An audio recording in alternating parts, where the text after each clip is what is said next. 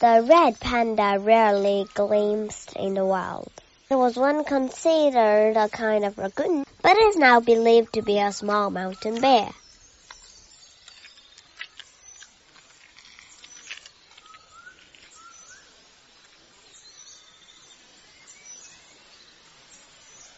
By midsummer, its larger, more famous relative has retreated into a cave.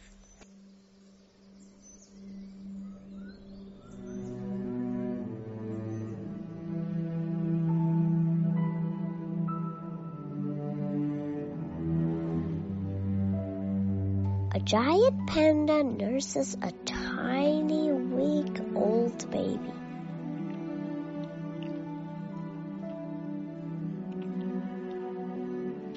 Her tender cleaning wards off infection.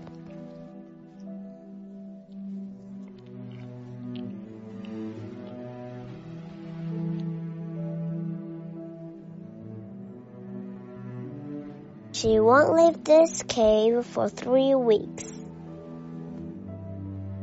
Not why her cub is so utterly helpless.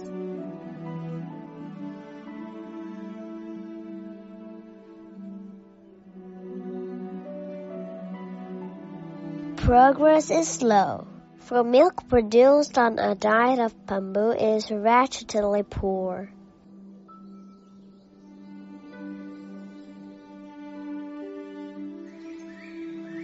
Four weeks old, and the cub is still blind.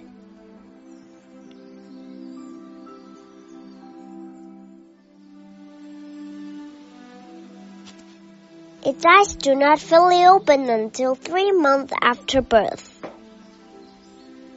But the chances of the cub reaching adulthood are slim.